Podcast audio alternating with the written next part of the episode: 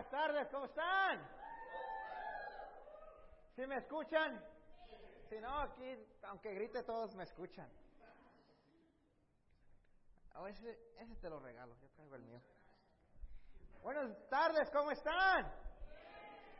Pues para mí es un, un gusto, un placer, la verdad que un privilegio el poder estar aquí con ustedes, aquí en esta iglesia.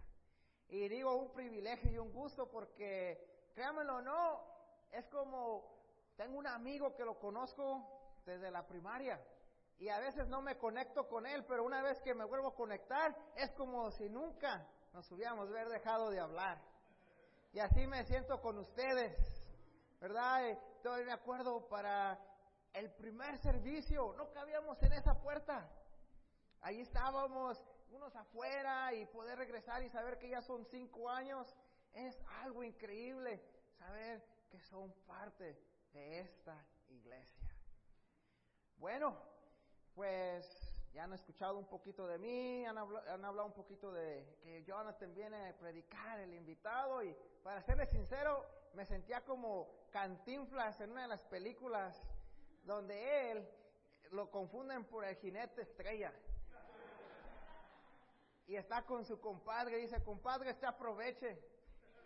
Si nos dan de comer, usted coma. Es más, usted es mi siervo y usted me sigue a mí a donde yo le diga. Porque cuando una vez, cuando estás sirviendo, ayudando y haciendo esto lo otro, como que se te olvida y dices, wow, en algún otro lugar a lo mejor algún día te van a invitar a predicar. Entonces a lo mejor algún día te van a invitar a ti. Entonces, pues vas a estar ahí y a lo mejor hasta tu cafecito te trae. Pero bueno, antes de orar, les quiero dar el título de la lección, porque a lo mejor se les pueden olvidar muchas cosas, pero les aseguro una cosa, que el título de la lección no se les olvida. Porque Dios me puso en la mente que el título que les traigo el día de hoy es el mensaje. Por eso se les olvidará todo lo demás, pero no el título de la lección. Inspirado de la carta de Hebreos. Vamos a orar. Dios, gracias por esta familia, gracias por este tiempo que podemos estar juntos, escuchar su voz, poder cantarle a usted, poder sentir su espíritu y hacer la pregunta que Martín dijo, ¿por qué estamos aquí? ¿Qué es lo que esperamos el día de hoy? Y yo lo que espero, Padre, es que su Espíritu venga, que nos hable y que nos dé un empujoncito para seguir adelante con el mensaje, Señor. Lo necesitamos, como la canción dice, con usted podemos mover lo que sea. Pero Padre, en su nombre, Señor Jesús, le oramos que venga y que nos ayude esta tarde y las muchas por venir. En su nombre, Señor Jesús. Amén. Y pues, una confesión. Cuando Martín me pidió que si podía venir, me dije, pero no sé qué lección pueda hacer. Y me puse a orar y pedirle a Dios que me diera el tema. Y cuando le estaba hablando a Dios sobre eso, sentí que esta lección es como cuando se te descompone el carro porque se te acaba la batería. Y viene alguien y te da un brinco, te da un start y prende el carro. Entonces, al preparar estas escrituras, así sentí como un brinco espiritual. No sé si a lo mejor tú necesites un brinco espiritual hoy, como una, para empezar. Ahora sí, ni siquiera es para ir más recio en el freeway a 80, 90, pero para empezar la marcha. Y ya después agarras vuelo. No sé si ustedes lo necesiten, si no lo necesitan, pues sigan recio. Pero esto es para lo que los necesitamos. Bueno, básicamente quería hacer un pequeño estudio sobre el libro de Hebreos y a la vez dar la prédica. Una de las cosas que sabemos del libro de Hebreos es que no sabemos quién lo escribió. Hay muchas teorías. Una es que lo escribió Pablo, otro que lo escribió Barnabas, otra que lo escribió Apolos, y si no sabes quiénes son, no te preocupes. Te invitamos a estudiar la Biblia y ya aprenderás. Pero lo que sí sabemos que el escritor tenía una relación personal con los apóstoles, los cuales tuvieron una relación personal con Jesús. Si no sabes quién son los apóstoles, los apóstoles fueron unos muchachos que caminaron con Jesús por tres años, durmieron con Él, comieron con Él, lo miraron morir, resucitar y después llevaron el mensaje a todo el resto. Ahora, la audiencia. No sabemos al 100% quién era la audiencia que se la dieron, pero lo que sí sabemos que lo más probable que eran hebreos. Y me puse a pensar y analizar y pensé en un grupo más o menos así. Dije, wow, de seguro estos judíos, estos hebreos, eran un grupo ejemplar, un grupo de seguir, un ejemplo. Y no sé si ustedes han leído en Hechos 2, cuando hablan de un grupo que se reunía todos los días, que compartían todo lo que tenían, vendían y lo daban entre todos, y que Dios seguía agregando números a ellos. ¿Y saben qué? Me recordé del mensaje. Y a lo mejor vas a decir, pero pues, no, si ni me he juntado con nadie en esta semana. Es más, ni me acordé, casi llegué tarde al servicio. Pero fue el movimiento más grande que hubo cuando me pongo a pensar en esa iglesia de hebreos. Pero ahora pasó algo. La persecución, la cárcel, a consecuencia de seguir a Jesús. ¿Y qué es lo que le pasó a este grupo? Se empezó a desanimar que empezaron todos los días juntándose con sus hermanos, con sus hermanas, estudiando la Biblia, compartiendo todo en común. Ahora ya estaban desanimados. Y ahí yo me sentí así, pero no porque tengo alguien con un latigazo en la espalda, pero porque me tengo que levantar al trabajo, hacer esto, hacer lo otro, tantas responsabilidades. Y después digo, oh, mis tiempos con Dios, ok, una escritura, ok, pero siento esa, esa carga, ese desánimo. Después que, oh, mira, me gustaría juntarme contigo. ¿Cuándo? Deja, miro mi agenda. Tres semanas. Ok. O que un estudio después de la media semana. Oh, ya tenía planes de dormir, descansar y levantarme temprano. Y puedo sentir lo que ellos a lo mejor sentían, pero de otra forma diferente. No sé si a ustedes les pase algo así viviendo aquí en Los Ángeles porque a mí sí me pasa. Lo que sí sabemos de este grupo, que tenían conocimiento, que sabían las historias de Abraham, que sabían todo sobre el pueblo de Dios, lo que había pasado en el pueblo Sinaí, lo de la Torah, los mandamientos, el pacto de Dios, todo lo que sucedía entre los entre sus tradiciones judías, los sacrificios, lo de la tierra prometida, y sabían toda esa información. Y bueno, el mensaje que el escritor les dio a esas personas fue el siguiente. Elevar a Jesús como superior de todo eso. El segundo, motivar al lector a mantenerse fiel a Jesús a pesar de las dificultades. Y ya que les decía, vamos a elevar a Jesús como superior, te voy a motivar a seguir fiel a pesar de las dificultades, también les daba una advertencia a no abandonar a Jesús. Entonces, básicamente este es el mensaje de la carta de Hebreos y ese es el mensaje que siento que Dios me estaba dando a mí como para despertarme espiritualmente. No sé si a ti te ayude un poco y ojalá pueda empezar ahí un poquito las cositas, pero si no, vamos a ver lo que el escritor hace para motivarlos. Es una de las cartas más estructuradas que existe del Nuevo Testamento. Miren, se las voy a decir. Tiene una introducción que está después dividida en cuatro secciones para explicar la introducción y te da una conclusión. Y los que van a la escuela, así se escribe un ensayo.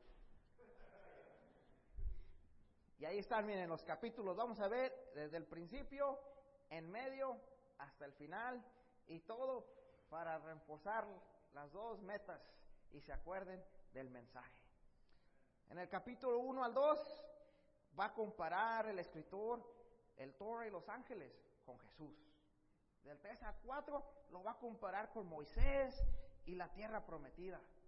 En el 5 al 7 lo va a comparar con los sacerdotes y Melchizedek.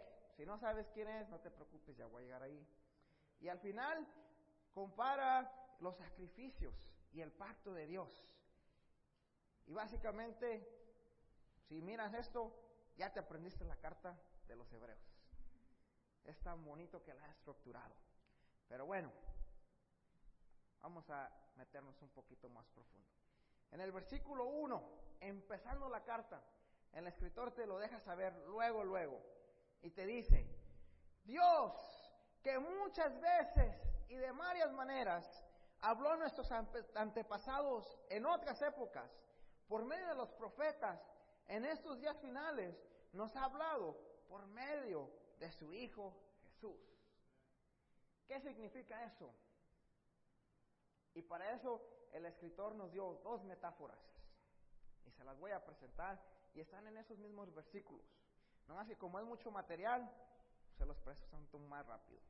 Pero las dos metáforas que usa el escritor dice, Jesús es la fiel imagen de la naturaleza de Dios.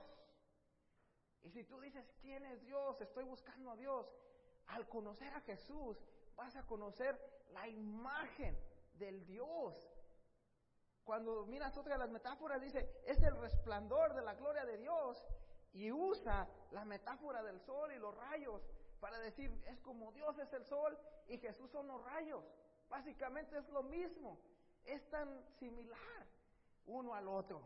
Y, y después esas dos metáforas es para explicar los dos temas y todo de lo que estamos hablando, porque la meta es dejarnos saber que Jesús es superior a todos.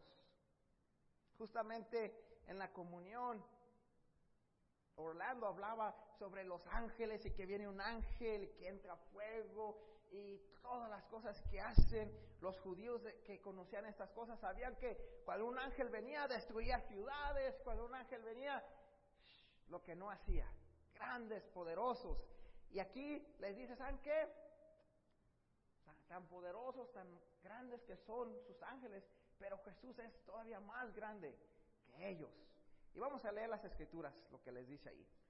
Dice así en el Hebreos 2, del 1 al 3.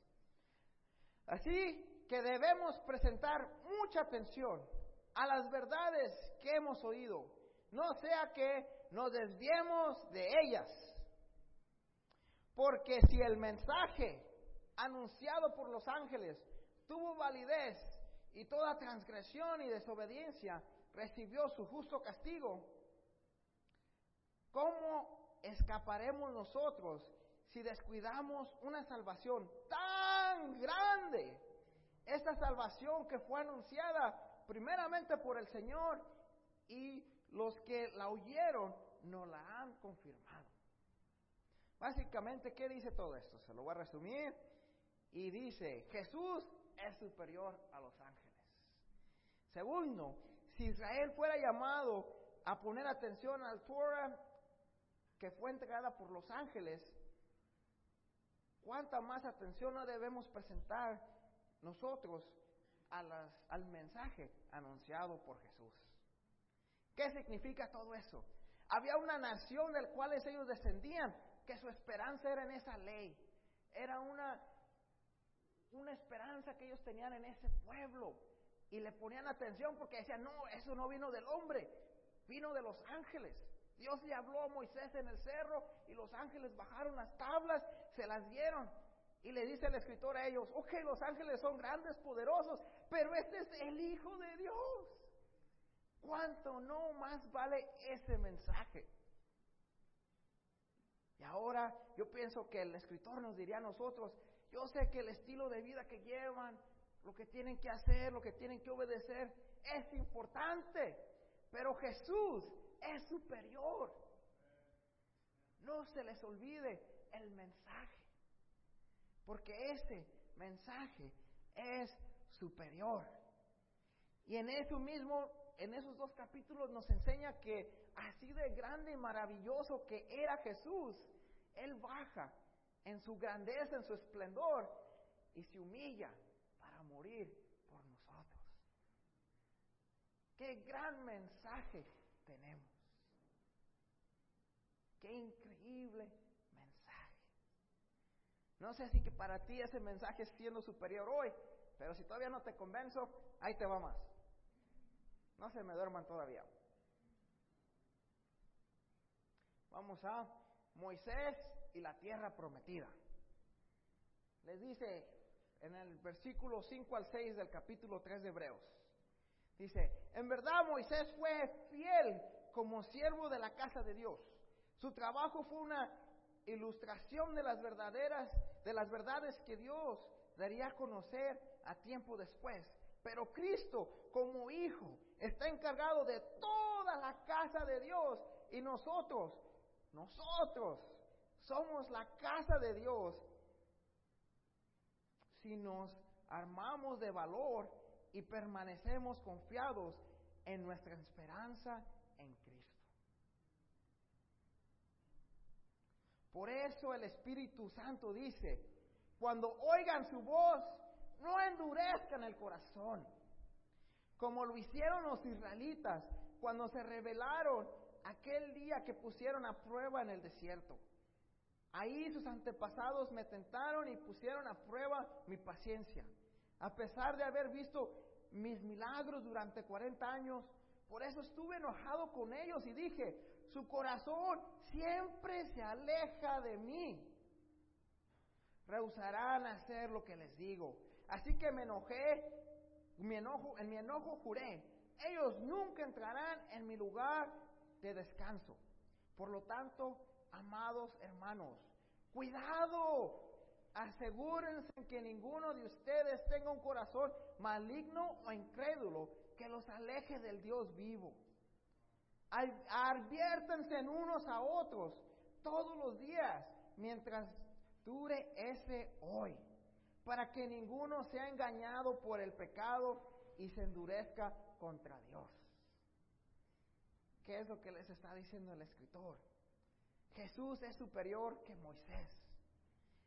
Ellos sabían, y si no sabes la historia, era famoso que porque Moisés le construyó este, el altar de sacrificio este, para Dios, sabían que era famoso porque los llevaba a una tierra prometida. Pero el escritor les dice, mira, este, él construía ese templo en, a su manera, pero Jesús ha construido el templo en ti, en ustedes. Ustedes son el templo de Dios. Jesús te ha convertido en el templo. ¿Cuánto más no vale la pena? Les dice, si, si Jesús es más grande que Moisés, ¿cuánto más grande no serán las consecuencias si nos rebelamos contra su mensaje? Dice la Biblia hasta en las escrituras y en esas partes que leímos que ellos no llegaron al descanso, la primera generación que Moisés dirigía, porque se rebeló y no quiso escuchar el mensaje de Dios. Ahora, ¿cuántas más grandes no son las consecuencias para nosotros si nos rebelamos a su mensaje? ¿Qué está en juego, mis hermanos, mis hermanas, los que me visitan el día de hoy? Una palabra simple y sencilla que se llama eternidad. Por lo que estamos aquí, por lo que luchamos, por lo que seguimos fieles para un día llegar al cielo, llegar a la tierra prometida que Jesús nos quiere llegar, llevar. Pero dicen, ¿saben qué? Mientras sea hoy, necesitan seguir esforzándose y advirtiendo a los que no lo están haciendo. Y yo sé que no es fácil, es bien difícil. Pero ese es el mensaje que Jesús tiene para nosotros. Y si no nos ha convencido el lector, Él sigue. Dice, muy bien, vamos a los sacerdotes. Jesús es superior que los sacerdotes. Jesús es superior que Melchizedek. Melchizedek fue el primer sacerdote que hasta Abraham, el padre de ellos, le dio una ofrenda. Le dijo, ¿sabes qué? Esta es mi ofrenda aparte de ti mucho más antes del linaje de Isaac, que Isaac eran los encargados de los levitas para llevar las ofrendas. Dice, pues Jesús es más superior que todo, que Él. Y si Jesús es más grande y e, e, es el máximo sacerdote, y disculpen que no se alcanza a ver, si ocupas lentes no alcanzas a ver, pero dice, Jesús es el máximo sacerdote. Y si rechazamos a Él mismo, gracias, ya se fue, ¿a dónde más vamos a ir? Si rechazamos al sacerdote perfecto. Después los sacrificios y el pacto. Dice, aún Jesús es más grande y superior que esos. Jesús es el sacrificio y el pacto más grande. Y si rechazamos esa oportunidad que tenemos, ¿a dónde más vamos a ir? Cuando rechazamos ese mensaje, no hay más a dónde ir. Y al final concluye el libro, el escritor diciendo en el, capítulo 11 al 13, Jesús es la palabra de Dios. Jesús es la esperanza. Jesús es eterno. Jesús es perfecto. Le dicen, no te desanimes cuando tienes que ir a las siete y media de la noche, a la media semana. No te desanimes cuando ya no quieran estudiar la Biblia. Ya no se desanimen el mensaje. ¿Por qué? Porque a veces dicen, no, pero ¿para qué invito allá o? No, invítalos a Jesús. Porque Jesús es la palabra de Dios. Porque Jesús es la esperanza. Porque Jesús es eterno. Porque Jesús es perfecto. Y Él es el mensaje. ¿Qué dice? Bueno, si no los he convencido, déjenles doy los modelos de la fe y les muestra y les dice, mira, miren a Abel, a Ina, a Noé, a Abraham, a Sara, a Israel, a Jacobo, José, Moisés y a tantos más que escriben ahí. Hasta en esos capítulos, si los estudias, vas a aprender cuando les dice, mira, a uno los han cortado a la mitad con y tú no has pasado ni por eso. No pierdan su fe. No pierdan su fe. Les dicen, miren, los que fueron antes que nosotros. Y ese es el mensaje que Dios tiene para ustedes, mis hermanos y hermanas. No pierdan su fe. Sigan fieles. Crean en Jesús, que no los defraudará. Y parte de los modelos de la fe, yo también tengo mis modelos de la fe.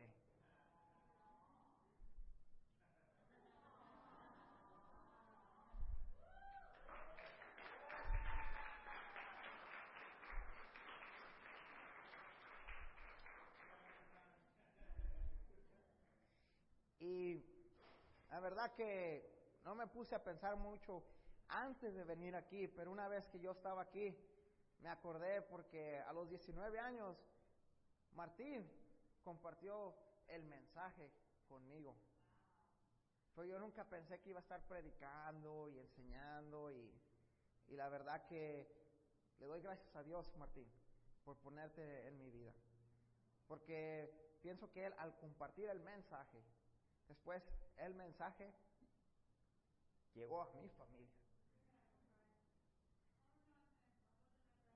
Y ha llegado a tantas personas. Y es el gran mensaje de quién es Jesús. Yo me acuerdo todavía Roger, cuando ni siquiera sabía cómo enseñar una charla, pero dándome la oportunidad, bro, tú puedes, enseña la charla todas las noches invirtiendo conmigo, todas las pláticas, todos esos tiempos. Y poder estar aquí un día predicando la palabra. Es gracias a Dios y a los ejemplos de muchos de ustedes también que me han ayudado en mi fe. Y sé que no es fácil, porque los últimos tres años lo que yo estaba haciendo es ayudando al ministerio de los solteros en el otro familia, eh, en, MLA. Pero lo que ustedes no saben es que cuando el mensaje empezó, se llamaba Moe.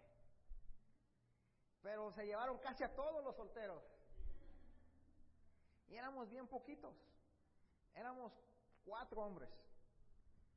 y era todo lo que éramos. Y yo era el mayor espiritual y este y, y todos eran bien jóvenes espirituales y tenían sus propias convicciones y pensaban en sus propias cosas. Pero yo no sé, como que en ese tiempo yo había pasado una crisis espiritual, me restauré más o menos. Y dije, ah, Dios, lo que usted quiera. Es más, mi carro tenía, andaba en mi bicicleta. Y este, Olimpia, he dirigido con ella los últimos tres años. Ella me llevaba, ella era la que manejaba ahí. Pero empezamos, así éramos poquitos. Ella también un día me dijo, ¿sabes qué? No tengo mujeres para dirigir. Y las que tengo no me hacen caso.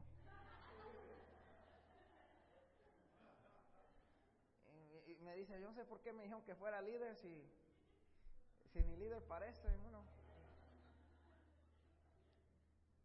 Pero ahora cuando miro los años, esos tres hermanos que estaban ahí, y mirar lo que sus vidas se han convertido, es algo fascinante. Me pongo a pensar solamente, en aquel tiempo dije, ¿sabes qué? Los voy a querer, los voy a amar, voy a estar ahí por ellos. Y había un hermano que tenía depresión, se la pasaba triste, sin esperanza. Un día hasta le dije, ¿sabes qué? Si le pregunto si quiere tener novia, me va a decir que algo más de conversación. Le digo, ay, ¿qué no te gusta alguna hermana de aquí? Yo nunca me voy a casar. Ok. Ya no, ni le toco al tema. Y ya está comprometido ahora, ya se va a casar. Y si digo que fui yo, esas mentiras. Fue Dios, pero también me, tocó estar ahí, amar y, y no rendirme. Permanecerme fiel ahí. Después, otro de los hermanos, que qué dolor de cabeza juntarme con ellos porque para todo tenía opinión. Ahora es bien increíble porque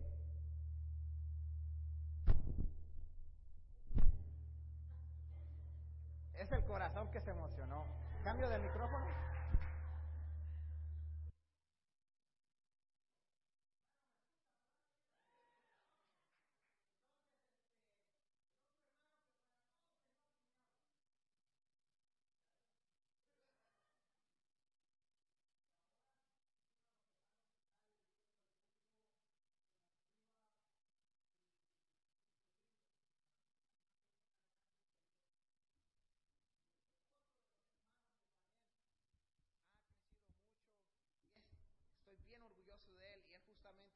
ayudó en los estudios para bautizar a uno de mis primos, es Víctor, que está aquí también. Thank you. Y ya puedo seguirles platicando y platicando más historias, pero déjenme decirles que ya somos 30 en esos tres años. Y, es Dios el que ha hecho todo el trabajo. Lo único que yo hice es no rendirme. Tantas veces que ya me quería ir y dije, no, ya estuvo, ya trabajo ya, mejor me voy por allá, ya no quiero nada de esto. Pero, ¿saben? Un día estuve orándole a Dios y le dije, Dios, ayúdame con estos hermanos, ayúdame con estas hermanas, mandan algo, haz algo. Y me acuerdo que cuando estaba orando y cantándole a Dios en el servicio, me dijo, ya lo hice, te mandé ti. Y yo sé que Jesús es el mensaje. Pero te tengo otro mensaje. Tú eres el mensaje. Jesús te escogió a ti para que seas el mensaje. ¿Cómo va a crecer esto? Llevando el mensaje.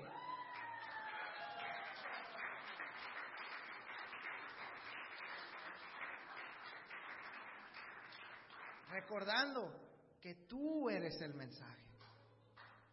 Cuando ya no quepan en esta iglesia, cuando ya no estén aquí, recordarán esos sufrimientos, pero llorarán lágrimas de alegría, de la grandeza de Dios. Entonces los dejo con el título que les aseguro que no se les olvidará. Y ojalá Dios les haya dado un toquecito para que prendan los motores espirituales otra vez y puedan seguir adelante. Los quiero mucho y que tengan un buen resto del día.